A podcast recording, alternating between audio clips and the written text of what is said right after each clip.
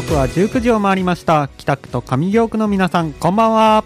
こんばんは。2月の7日午後7時を回ったところです。本日はガクちゃん第19回目の放送です。ということでついに生放送が始まったんですけどもこのガクちゃんという番組は毎週水曜日ラジオミックス京都から23坂田ゼミ生が3つのグループに分かれてお送りする SDGs をテーマとした生放送番組ですそして第19回を担当するのはチームニューメンズの田中宏人と井上雅也と、川崎レイヤの3人でお送りいたしますよろしくお願いします。ということでね、男3人、爽やか元気に頑張っていきますので、皆さん1時間お付き合いください。うん、台本むさ苦しくって書いてるけど、爽やかです。爽やかにね。はい。よはい、よろしくお願いします。ろしくお願いしまよろしくお願いしますそれではここで番組 SNS の紹介です。まずは番組インスタグラムですが、こちらは23アンダーバー坂田ゼミで検索してみてください。スペルですが、数字の23アンダーバー S A K A T A Z E M I 繰り返します。数字の23アンダーバー SAKATAZEMI MI で検索してみてください。続いて番組 X ですが、こちらはアットマークガクちゃんリッツです。スペルですが、アットマーク G A K U C H A N アンダーバー R I T S です。繰り返します。アットマーク G A K U C H A N アンダーバー R I T S です。皆様番組の感想やご要望など、ハッシュタグガクちゃんをつけてポストしてくださいね。それではガクちゃん第19回目スタートです。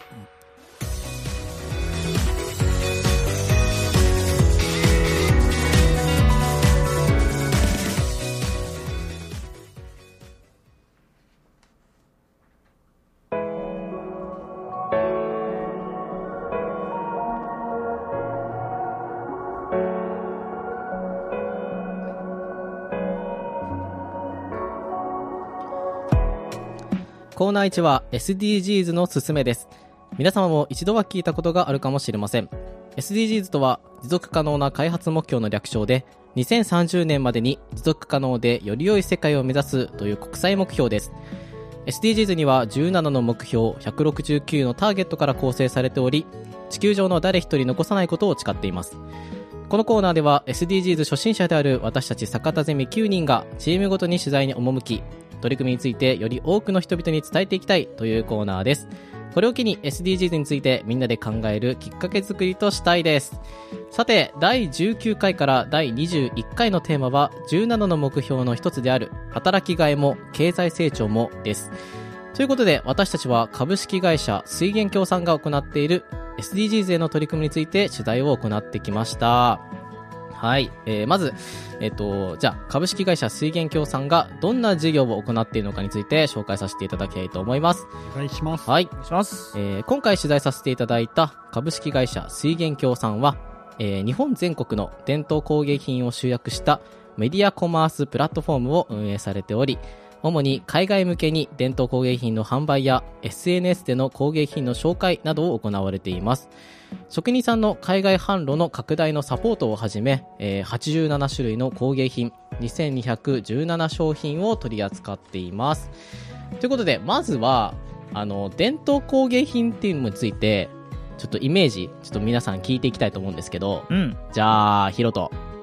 どんなイメージ？うん、いやまあその工芸やから、うんうん。その日本の職人がうん一個一個手作りして、まあ、作ってるものっていうのがまあ第一に出てくうん。う。る、うんんでそのそのイメージから今ポンと出てきたのが、はいはい包丁？包丁あー、包丁？なるほどね。はいはい。うんうん大阪の堺とかがちょっとイメージに上がるかな。あ伝統工芸品なのか？あ多分そうだと思う、ね。うん。うんレイヤは？俺は確かにさっきひろとくんが言ったように、はいはいはいはい。あの手間暇かけられてるな。っうんうんうん。ていうイメージとあとはあのなんとなくお祭りとかでも使われてるのかなって。はあ、確かにね。うん。例えば提灯とかどう？うーん、あ、確かに、提灯って工芸品か？なのかな？でも作ってるところはあるんじゃないかな。ほら傘とかも工芸品とかあるじゃん。あ、あるね、うん。確かに。うん。だからそれ系統でうんうんうん。使われてるんじゃないかなというイメージがありました、なんか工芸品っていうと、僕は、うん。あの、地元のね、あの、熊野筆っていう筆があるんですけど、あおの、お僕ちょっと習、習字？書道をかじってた時期があるので、おあの、熊野筆って、あの、書道で使うのもあるし、あの、うん。化粧品用、うんうん。あの、化粧品用の筆でも、はいはい。えっと、あるんですけど、ちょっと高めのね、うん。あるんですが、職人さんっていうと、もうめちゃくちゃ硬くて頑固なイメージが、あ あの、陶芸家とかのお皿パリーンって割ったりとかね、ちょっと想像つくんですけど、うん。まあなんか伝統工芸品ってちょっと硬いイメージがなんかあるかなって思ってますね。あ。はい。はい。ということで、今回、えー株式会社水源協さんで、えっと、柴田実さんにお話を伺ってきました。それではまず、なぜこの取り組みを行っているのかについてお聞きしてきましたので、こちらのインタビュー音源をお聞きください。日本をこう支えてきたのってこういう職人伝統工芸の職人さんだったり、まあ、そういう人たちの力があってこう日本という国が評価されてきたんだなと思ってじゃあその市場ってどうなってるんだろうと思ったら、まあ、やっぱり右肩下がりで縮小してるっていうのが現状で。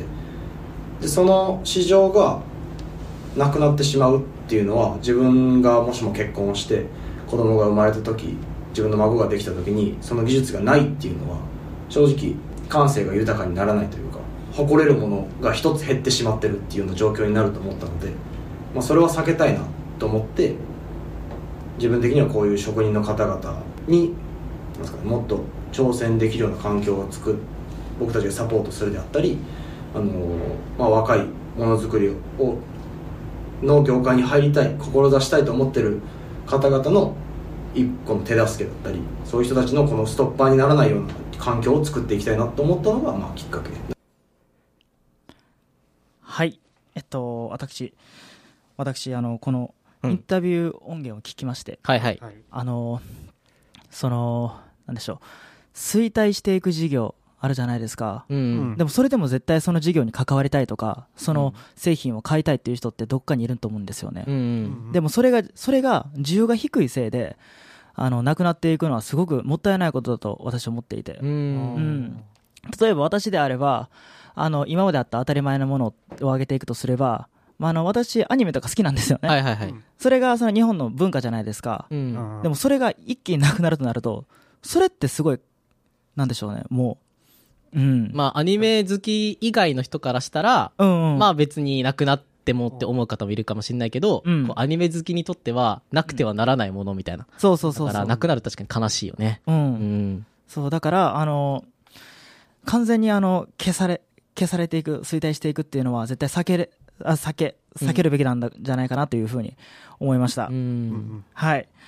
はい。では、それではここで、あの、今回のテーマである働きがいについてもお聞きしましたので、こちらのインタビュー音源をお聞きください。どうぞ。まあ、職人の人たちの働きがいって、まあ皆さんが、まあ、普通の一般企業で働いてるのであれば働きがいってこの何かのプロジェクトに選ばれてクライアントさんに褒められたであったり何か一つのプロジェクトとしてそれが成功したっていうのだったりが、まあ、自分の働きがいになって嬉しいなっていうところでやりがいを感じて、まあ、どんどんどんどんキャリアを積み上げていくと思うんですけどこの職人の方々にとっての働きがいってまあ、自分が作った商品が、まあ、売れることであったりその商品を使ってくれた人の実際の声を職人さんが聞くことであったり、まあ、そういうことだと思っていてなのでその売り上げを上げるっていうところとあの実際の消費者の方々の声を届けるっていうところは僕たちも働いてる上ですごく大事にしていてなので売り上げを上げるっていう部分であのオンラインサイトをこう運営してますしで国内の方だけではなくてあの海外の方にあのこう発信して海外の方からの新しい声っていうのを職員の方々に取り入れてもらえるようにあの実際にお客様にこうフィードバックじゃないですけど商品の評価あのよくあるじゃないですか星5つとか。そういうののことであの海外の実際に購入していただいた消費者の方々にお声をいただいてそれを職員の方々に届けたりとかをしていてなのでそういうところであの職員の方々が働きがいを感じてもらえるような動きはしています。若い方々あの、まあ、それこそ20代30代の方々も、まあ、職人になりたいと思えるような社会を作っていくべきだと僕たちは思ってるのでまあそういう方々にもそういう方々ももちろん、まあ、生々しい話お金にならない仕事をしてたら嫌だと思うんでちょっとでも商品が売れるっていうような現状を今作らないとこの日本の工芸品市場っていうのがなくなってしまうと思うのでそこの部分で僕たちが少なくともこの売り上げというところを少しでもお手伝いできるように今活動してますはい。働きがいについてインタビュー音源をお聞きしました。はい。はい。いや、まあ、働きがい。うん。まあ、正直なことを言ってもいい？おうどうぞ。自分たち、あんまりわかんないと思わない？そうだね。はい。う。うんん。うん。その通り。なんか、こう、働きがいって、やっぱり働いてる人うん。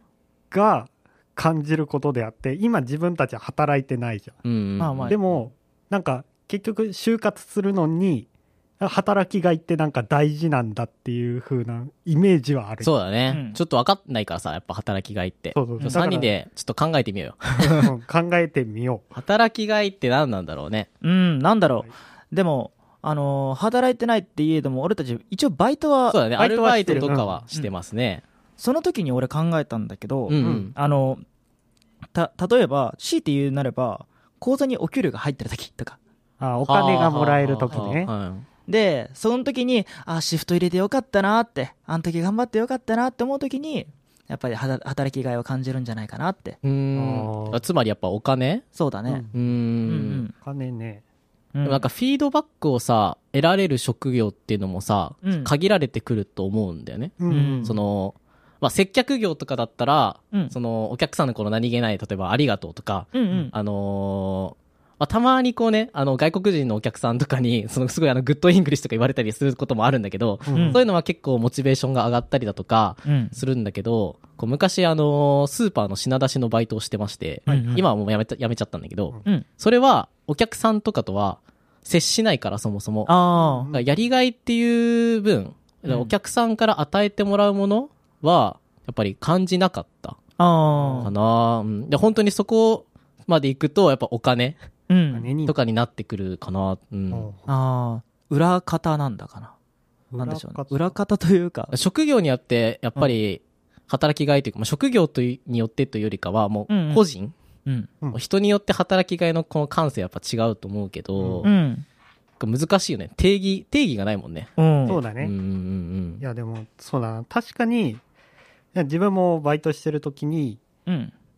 こう、接客業なんだけど、あんまりこう、ありがとうとか、そういう風なのはないのよ。うん。うん普通に、こっちが、あの、お会計の時にあり、もう、定型文みたいにありがとうございましたって言って、もうそのままお客さんが帰っていくっていうう風んしか見送ることがないから、うん。なんだけど、一人ね、すっごい、あの、ありがとうを言ってくれるお客さんがいるのよ。ほうほうほうほういつも、あの、なんていうの、店員のみんなが、うんあの、接客めっちゃ良くて、うんうん温かいしところだなっていつも思ってるんですって言って、うんうんもういつもありがとうありがとうって言ってくれるお客さんがいて、へえ。そう、その人が来る時だけ、あ、やっててよかったなって思う。あ確かに。そうあ。う。ん。こう面と向かってお礼を伝えられる、伝えてもらう環境うん。にいる人は、やっぱ働きがいが感じやすいのかな。そうだね。うんうん。うん俺もそう思う。うん。っていう風にね、やっぱ、なんかバイトしてて思うんだけど、うん。はあ、人生を豊かだと感じる時今天の声からね。おう人生を豊かだと感じるとき。先生はあれですか？教授やってて、やりがいとか。あ、感じるめちゃめちゃ感じる。ああ。あーさっきお前らみたいなガキンチョの相手を 言ってたけど。そう言ってう。うんん。おっと？お今先生の書き待ちです。おっと？おっと？何が出るかな？お何が出るああ、90%は悲しい。90%ははね残りの10%残りの10%が、残りのあ 10%, 10%が、うん。えっ、と、楽楽しい。あー。え、楽しさがやりがいにつながってますか？やっぱり。うあん。なんか今、今ちょっと僕ら3人で話してるのなんか感謝がやりがいみたいな。うん。うん人から与えてもらってるものがやりがいにつながってるいわゆるかなっていう話自分がやったことの結果、うん。結果が目に見えてるからやりがいを感じるっていうイメージだったけど、うん。うん。楽しさだから仕事の中に楽しさを見つけないといけないのあうん。うん。うん。あ、確かに。うん。おでも先生が先生がいいことを書いてます今。ほうほうほう。学生が成長したと感じるときがやりがいを感じる。うあんえ今の今のゼミ生でちゃんと成長してるって感じてるんですか？おおそこ頭か悩んここ頭抱えないでください。い じゃあねこれはまあキリがないので。あ。ないね。ちょまあっとじゃあまた次にはい行きたいと思います。行きますか。はい。はい。ではそれでは最後に学生にできることについてお聞きしましたのでこちらのインタビュー音源をお聞きください。僕1年半で、まあ、これさっきどこにも話出てないですけど1年半で会社を辞めてるんですけどあの1年あの普通の社会人になってでこれこの仕事始めてるんですけどその1年半の仕事ってまあ営業の仕事をしててけどそんなにやりがいがあるかと言われたら、まあ、別にすごいやりがいがあったなって思うわけではとてもなくてでも今この仕事をし始めてからは自分で動画を作ったりその職人のことを実際にこうサポートできてるなというふうにちょっとでも思えてるのが自分にとっては働きがいだと思ってるので自分の好きなことを見つけるっていうのがすごく難しいことだと思うんですけど自分のやりたいことを探し続けるっていうことはやめない方がいいのかなというふうに思います。学生の方々は特に。はいえーっと学生にできることについてお伺いしてきました。うん。ねやっぱ最後やりたいことを探し続けるっていうのはやっぱやめない方がいいというふうにうん。特に学生はっていうふうに言ってたんですけど、おっしゃってたんですけど、まあ、やりたいことが仕事につながるかっていうのは、うん。やっぱりそれはちょっと難しいじゃない？まあね。まあそれは大半の人がさ、うんやっぱりその、あの、やりたい仕事が、その将来の例えば、うん。まあ生々しい話、年収とかね、うんうん。その、障害年収とか、まあ、その10年経って、どれぐらいお給料が上がってるのかとか、うんうん。うん。だいたい今新卒とかだと、うん。まあ、まあだいたい20万ちょいぐらいかな。うん平均、最低限かな、がもらえると思うんですけど、うん。まあそれがどんどんこう、年収が上がっていくにつれて、うん。600万とかの人もいれば、うん年収1000万稼いでる人とか、やっぱ出てくるじゃない？出てくるねで、うんこういう仕事が自分のそのやりたいことにつながってる人、うん。1000万の仕事がやりたいことにつながってる人だったら、うん。その、やえっと、頑張ろうって気持ちになると思うんだけど、うんその全然違う業、知らない業界で1000万のところにうん。入ろうっていうと、やっぱりちょっときついところがあるし、それがやりたいことにつながってないっていう可能性もやっぱあるかなって思ってて、うん。っ。てことはあれなのかな、その1000万のところに行ってもその仕事に楽しさを見出せない。うん、やっぱ人にやっぱよると思うんだけど、うん、っていうのを思ってて、うん。こう、まあ、さっき言ったみたいにやりがいは、こううん今、俺たちは人に与えてもらうのがやりがいなんじゃないかなっていうふうに言ってたけど、うん。こう自分からやりがいをこう、見つける、うんうんうん。見つけるっていう努力とか、うん。あのーがやっぱ大事なんじゃないかなっていうふうに思いました。うんうん。お？お？お？自分で感じ自る分で感じる、肌で。肌あー、まあ、五感を大事にね、うんまあ今のこの学生のこの自由な時間に、あの、できた、やき、やりたいこととかを見つけていくのがやっぱ本当に大事だなと思いました。はい。はい、はい。えー最後にはなりましたが、えー柴田実さんをはじめ、今回取材にご協力いただいた皆様、本当にありがとうございました。ありがとうございましありがとうございまたした。以上、SDGs のすすめでした。それではここで一曲を聴いていた、いた、きもう一回言いますね。はい。それではここで一曲お聴きいただきましょう。夏川椎名でエイリアンサークル。時刻は午後10、あ、19時21分もありました。はい。はい どうもはい大丈夫え、大丈夫？もう一回言う？もう一回言っとこうもう一回もう一回言っとこうぜ。もう一回言っとこうぜ。もう一回行く、オッケー。時刻は19時21分を回りました。はい。この番組は立命館大学の坂田ゼミ生が生放送でお送りいたし、いたしております。はいはい。今日の気温は本当に寒いのでね、皆さんも。坂田ゼミ生って、坂田先生がさ、坂田ゼミ生って名前入れたんですけど。はい、こんなにに行きましょう。失礼しました。はい。はい。はいでは、続いてのコーナーに参ります。はい。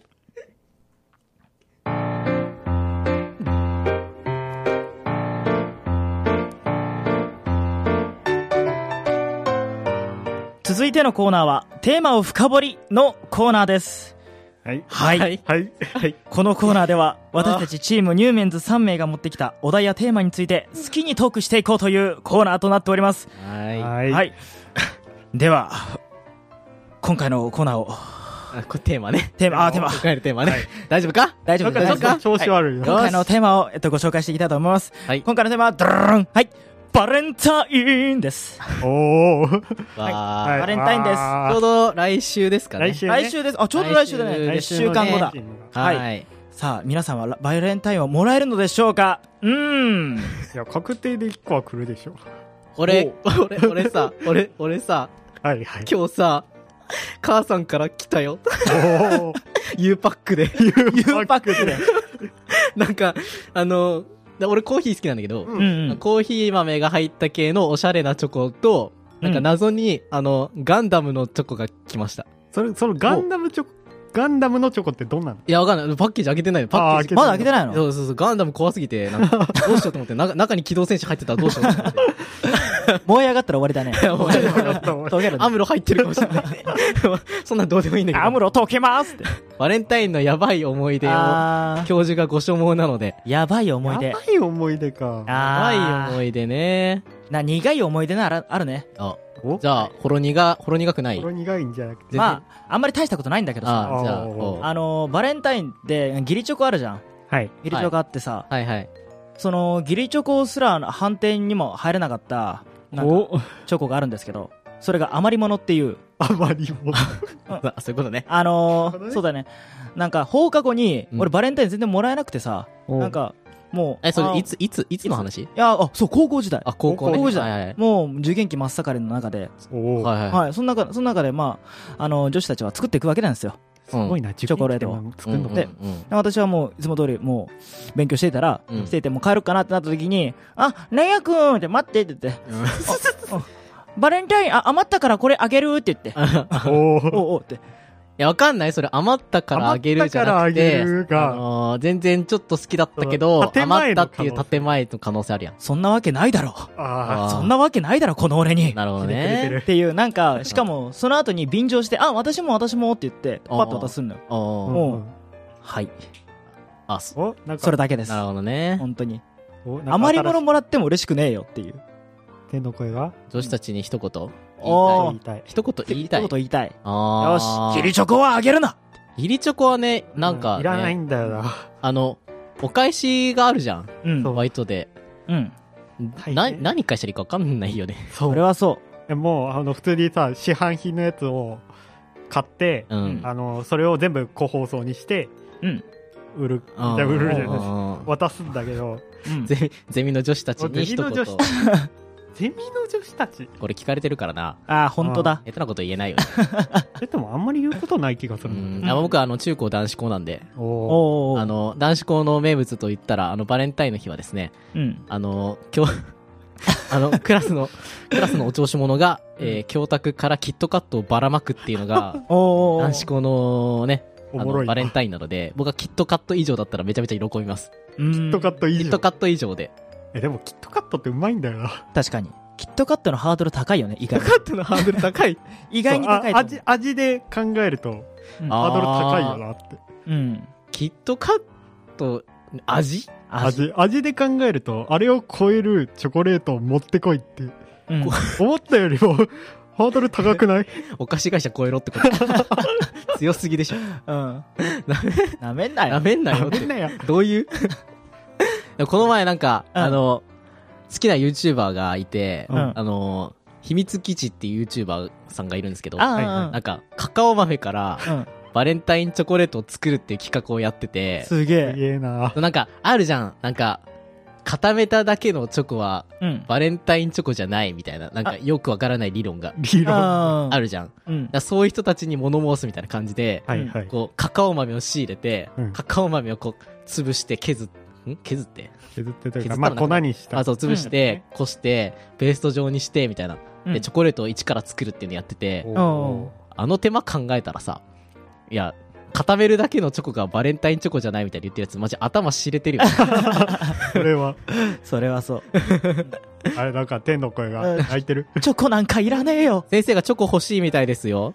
女子のゼミ生女子のゼミ生の皆さんちゃんと渡してあげてください。めっちゃ欲しいらしいです。多分、キットカットの、キ キットカット。キットカットで多分、いいんじゃないか？あの、キットカットにメッセージ入れるやつやでそう。あー、あれでメッセージをちゃんと書いてキットカットのやつなんて、あれ受験用だぜ。きっと勝つだからねあ。あ、そっか。あー確かに、うん。そういう CM もあるうもんな、ん。あ、あヒロト聞いてなかった、そういえば。そうだそうだ。やばい、やばいエピソードない。やばいエピソードっていうか本当に大変だったのは、うんあのだからほんまに義理チョコ？でうん。あの部活の女子の大半が義理チョコを必ず作って持ってくるのよはあはあはあ。あるよね、でそういう部活。そうまあ人数が多かったから、うん。まあ、結局もらう量が増えるじゃんあー誰が誰か分かんなくなるのよねあ そううんうん。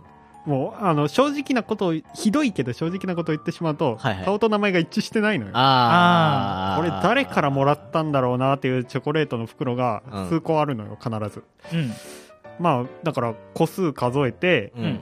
それ用意しておそらくこの人であろうという人にホワイトで返す、ああ。はい義理チョコっていう文化はさ。もう誰も幸せにならなくない？ならないね。お？お？なんか天の声おい ?20 年の教授人生で一度しかもらってないぜ。はははらしいです。じゃあ2回目2度目を来週放送ですからだって。そうだね。放送日ですから。いうん。ちゃんとね期待するだけあるかもしれないですけど、うん え、用意してないです、みたいなあ言われるかもしれないけど、ーおなんか強気になったぞいらねえいらねいらねえぜやっぱいらないらしいです。いらないらしいです。とのことです。皆様。あの、送ってあげてください。送ってあげてください。はい。ハッシュタグハッピーバレンタインで でもなんうか、ん。何ねあおじは強い。おじは強いおじは強いで。はい。バレンタインのエピソードで言うと、うん僕たち3人とも弟なんですよ。あ3人ともお姉ちゃんがいるじゃん。あ、ういん。ますありました？あ僕は個包装手伝わされた、あの、記憶が、な、ないような、あるようなって感じなんですけど。あ。うん。ああ、手伝わされたことはないんだけうど、ん。あの、やっぱ冷蔵庫を開けるとさ、うん。チョコがあるじゃん。なんか美味しそうなチョコ。あれ食べちゃってさ。大激怒だって。うん。うん。あの、僕、家に入れなかった。バタンって閉め出されて。お姉ちゃん、開けて開けてよって。そんな、そんななんかあの、伸びたみたいなことある。あるんだねうん。ないの？お姉ちゃん。お姉ちゃんえっとねお姉ちゃんとうん隣の家の同級生が、はい。うんあの本当に自分が小学生ぐらいかな？の時に、うんあの自分の家ででキッチン借りて、うん。まあ、バレンタインのチョコを、まあ、作ってたのよ、うん。まあ、溶かして固めるなんだけどおーおー それを大変だ、や大変なんだぜ。うん。そううんそれをやってるのを、まあ、旗から見てたんだけど、はい。その友達の子があの味見って言って大量に食うのよね。ほう。あこれ何してんだろうなっていうのを。え、渡す渡す用のチョコでしょ？うん渡す用のチョコなはず、うん、うん。うん。うん。を、まあ、作ってます、はい。で味見で何回か食ってます。その量が多いなっていう。そのそのその記憶しかない本当に。あだから下手にね、義理であげるよりかは、やっぱ自分で食った方がね、やっぱいいんじゃない？あそれはねまあ、そう別にいいんじゃない？ちょっと確かに。いいんじゃないかなあ。と思そ、それは確かに。思います。やっぱりね、なんか人に貢ぐよりね、やっぱり自分で食べた方がいいかなと思うんですけど、うん。知らないですけど。あ僕女子じゃないんで。まあね。ね。まあね。ね。い今の時期はもらう側だからね、うん。一応。はい、とのことで、あの、皆様、バレンタインのエピソードはいかがだったでしょうか？あのーあまり面白くない話でごめんなさい。うんはいあ皆さんのあの意見も聞きたいので、あの、学者にハッシュタグつけて、送ってくださいよ。言ってください、はい。ツイッターで、ツイッターとか、え X ですね。は い X ね。ははい、お願いします。ということで、以上、テーマを深掘りのコーナーでした。はい。それでは、ここで一曲お聴きください。ガリレオ・ガリレイで、遊ぼう。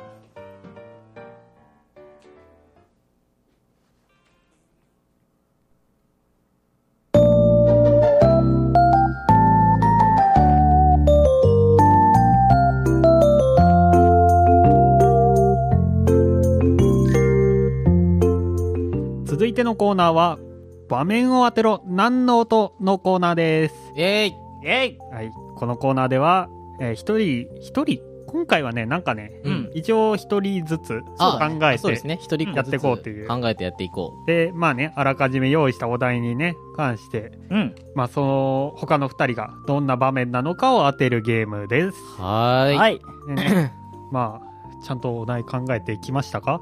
俺は、大丈夫だ。ねちゃんと考えてたもんね。俺はい。見てたもん、うん。さっきドーナツ食べながら考えてたよ。そう、うん。俺も考えた。さてミスドで打ち合わせしました。だ待って誰誰から行きますか？誰から行く？いや、もいや俺から？う、いや、もう、お願いしていいですか？お願いしてもいいですか？えっとねちょっとちょっと先に言うね。あのはい。と本当に分かる人にしか分かんないかなっていうのをやりますコアな、コアな、うん。コアな方しかわからない。かな？うん。なのかまなあ。れかな？パチンコのジャグラー音とか。そ れそれは違うからそれは大丈夫。あ違う。ちゃんとねあのまあ大体ほとんど答えは声に出して言ってるのでまあそのまま答えてくれればいいかな。何に何つけてるかって言えばいいはなので。さて。うん。じゃあお願いします。い。けるかな？うんうんと待ってそれ、それちょっと待ってね。に、それにヒロトは精通してるわけ？うん精通してるよ。ちゃんちゃんと俺は分かってるしやったこともあるから、ね了解です。オッケじー。ゃあいきますか。はい。うん。はい。あ待ってどこどこからやろうかな。そそうなんだよ。ちょっとね長い長いオッケーよ。はいはいはい。やります。やります。ちょっと先延ばしにした自分がいます。ごめんなさい。じゃあじゃあやります。はい、うん。キャノピーコマド爆体ロック確認鉱石もロック確認柵つけますレディーズオープン。クローズ。でチェックして。報告します。ヒューズブラックサ装着 はい終わり。あー。背後なるほどね。なるほどね。はい。あの、待って、俺当てちゃうよ。お俺、あれ、俺当てちゃうからちょっと言わないわ。あオッケー。え？じゃあまずレイヤーからレイヤー。え、なんか、あれ？全然わかんなくて、でも、なんか何かをチェックしてるって感じだから、そうだね。チェックしてるんだね。チェック、えー、なんか、あれじゃん、あの、空港とかでさ、あの、手荷物検査みたいな。手荷物検査。絶対違うと思うけど。手荷物検査、手荷物、手荷物検査？うんうんうんううん。んうんうんうん。なんか、地域別手荷物別検査。々手荷物検査地方ルールないって、あれに。ちょ。ルールないか。あれに地方ルールあったら大問題だでもあの、ほらな、青森の津軽弁とかさ、でやああっなるほどね。た、うん、そういう感じになるのかな。方言か。いや大丈夫。カタカナだから大抵。方言で接客されるの嫌だな。ね。うん。はい違います。違いますね。はい。残念。どうする？うーん、いや、先生から。教授が何かあるみたいですよ。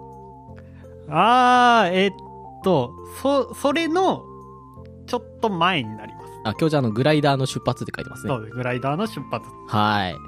はい。もう一応答えは口に出して言ってるんです。僕は分かってます。はい。最近乗ってるんで。お。う。お最近乗ったんで。どうぞ。乗ってる？あれ、あれでしょ？あの、飛行機のさ、あの、搭乗が終わって、あの、キャビンアテンダントさんがこう、あの、ドア閉める時のやつしよう。えー、全くもって違います。え？嘘？え？えっとね一番近いのは坂田先生です。ほんまに？グライダーです。え？クローズって言ってたやん。え？っとねいくよ？レディーズオープンクローズっていう言葉を言わないといけないうん。おうでああ、じゃあもうダメだ俺。れ？ダメダメかな？あれもう完全にそれだと思ってたわ。うん。出発チェック確かにチェックはしてますえっとね何かをつけないと飛ばないんですよねエンジン。えっとねエンジンないのよあーあれにはエンジンがないのよグライダーにはあー、翼。つぼです。えっとね本当に出出発のちょっと前なのよ、タイヤ。タイヤ。確かにあれはタイヤついてるのよああじゃあまあもうもうもうもう一回言った方がいいのかな。ー。うん。うん。パイロット。確かにパイロットは中に乗ってます。うーんパイロットの方とちょっと連携しないとダメなの。うん。やる気？やる気？しゃ飛ぶぞ！シャー飛ぶぞ。確かにそうやる気は必要です。あうーん。えっとねもう一回言う。よえっととキャノピーコマド爆体ロック確認鉱石もロック確認柵つけます。レディーズオープンクローズ。報告します。ヒューズブラックサス装着。はい。これで終了なんですけど。も猫ミームのさ、あ？あじゃないんだよ。あ？ー。柵、はいもうそう。ちゃんとちゃんと言葉に出してるあの、あの、あれじゃん。あの、運転席にさ、うん。あの、が、あの、上がるためのさ、上がるためのなんか、あれやん、階段みたいな。階段階段。ごめん、戦闘機。戦闘機みたいなやつ。違うんだよ出発なんだよもうね出発するほんの数秒数1分以内前ぐらいこれがないとねグライダーは飛ばないのありゃ。風。うーんあのもっと動力的なものをがつながってるものあれおかしいな俺ちゃんと装着って言ってるんだけどな。パラシュート。パラシュートパラシュートはねうんついてるっちゃついてるんだけど。そのそのものについてるわ。これ怖すぎる。車と結ぶ。はい。車と結ぶためのワイヤワイヤー。ー、ケーブル、ケーブル。えー、はいはいはい。近いよ。えー言ってるよ？俺もう言ってるよ？声に出して言っちゃロってるよ？ロープ、ロープ。えーおレディー何？ズ、レリレディーズね？レディーズ。レディーズ。レディーズ。レディーズはねあのキャノ、キャノピー、えキャノー、ピー。窓、えー、最後に言ってるよ、えー、えー、ドア、え あー、クローズ、答え言いますあ、かどうお願いします。ね、グライダーに柵を装着している場面。柵ってなんだ？柵。柵ってなんだ？柵っていうのが、えっ、とあのグライダーを飛ばすためにそのいわゆるワイワイヤーというかそのロープの名前なの。柵っていう。いやいやいやいや。に、そうウィンチにつながってる柵をブブーじゃないんですよ、全然問題として破綻していました。破綻してた柵か。柵という知識がなかった。柵って聞いたら俺もだからだから分かる、人俺もこれだと思ってた。もん。これ、この、あの、柵だよ。あなるほど。柵といえば柵しかなかったんだけど、フェンス。だと思ったんだけど。え？え？柵。あ花が咲くの柵。あババ創作の柵で柵だったと思うんですあ、なるほどね。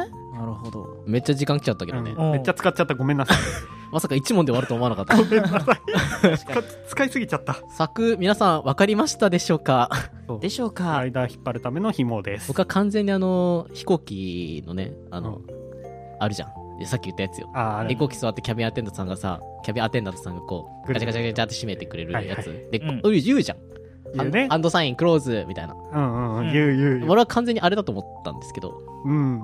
まあねまあまあいろいろんなね用語があるからね。ガンダム行きまーす アムロ、行きます。今冷蔵庫に入ってます、僕。あの、冷蔵庫に。うん食える、食えるタイプのガンダムが今いる。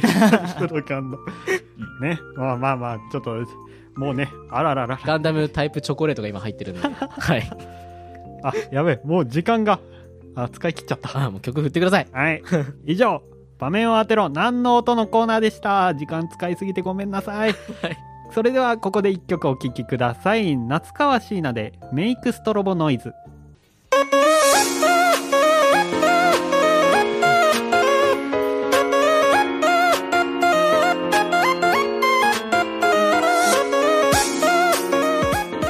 そろそろエンディングのお時間です。えー、本日2月7日は、えっ、と、我らが立命館大学の衣笠キャンパスで、えっ、と、受験が、大学入試がね、行われてるらしいですが、まあ2月の初めからね、結構あって、うん。立命館っていうとこう日程の多さがね、有名なんですけど、ね。はいで、君たちに言ってもね、わかんないですね。あ、よくわからない。まあ、あの、入試を受けたのは僕だけ、みたいな。どうも、AO です。あどうも内部上がりです。ー、いいなよろしくお願いします。いいな、いいな。まあなんか懐かしいですね、僕は。僕は。おおどんなエピソードとかあった？エピソード、うんえーっとね、あのーまあ、広島出身なんですけど、うんうんあのーいろんな会場全国でやってるから、うん広島会場で受けたんですよね。はいで、まあ、3回か4回ぐらい受けて、うんまあ、通って今ここにいるわけですけど、おんーなんか、なんて言うんだろうな。受験対策あるじゃん。ああ、あるね。死ぬほど赤本といたよね。おーすごい新鮮な反応ですね。なんか、そうだよねっていうやつはいないのかな？あれ？そうだようんねいやまあ確かに高校受験の時はうん頑張ったよシスタンとか覚えてる？システム英単語とか。あああったなーって感じ シスタン、夢タンしか知らない。いいないいな栄養の。いいな AO いいな、いいな AO でも頑張ったんだ。いいな、いいな俺は青春を捨てて AO を選んだんだ。おおまあね、学生の皆さんも、今これをね、もし聞いてる学生さんはね、多分ね、受験終わりか。えーっと、うんまた来年、再来年、立命館目指してる子とかいると思うんですけどね。そうだね。まあ勉強辛いですけど、たまにラジオなんか聞いてね、そうだね。勉強頑張ってもらえればとうん。思います。はい。ということで、じゃあ、今回の放送は、ラジオミックス京都のホームページから、ポッドキャスト配信で聞くこともできます。また、本日午後11時から再放送もございます。私たちの放送ももう一度ぜひお楽しみください。はい。はい。次回のチーム、ニューメンズの放送は、2月の28日になります。今年はね、ウルー年なんで、29まであるみたいですけど、ほいつもだったらここは月末なんだけどね。う。まあね。まあね。はい。それまで、若ゼミが誇る素晴らしい上司たちのトークをお楽しみください。うん。来週の放送はチームユースがお届けいたします。頑張ってね頑張ってねバレンタインも期待しています。うん先生にちゃんとあげてくださいね。先生はやっぱり欲しがってるみたいです。あとメッセージ付きでね。はい、お願いします。お願いします。まあ、あこれ、これであとなんか男子チームが言ってたからって言われるとちょっとあれなんあでー悲しくなるねすい。ません、ね。これ以上はね、言わないように。うんはい、うんえーそれでは皆さん、本日は1時間ほどお付き合いいただきまして、本当にありがとうございました。来週もお楽しみに。せーの。バイバーイ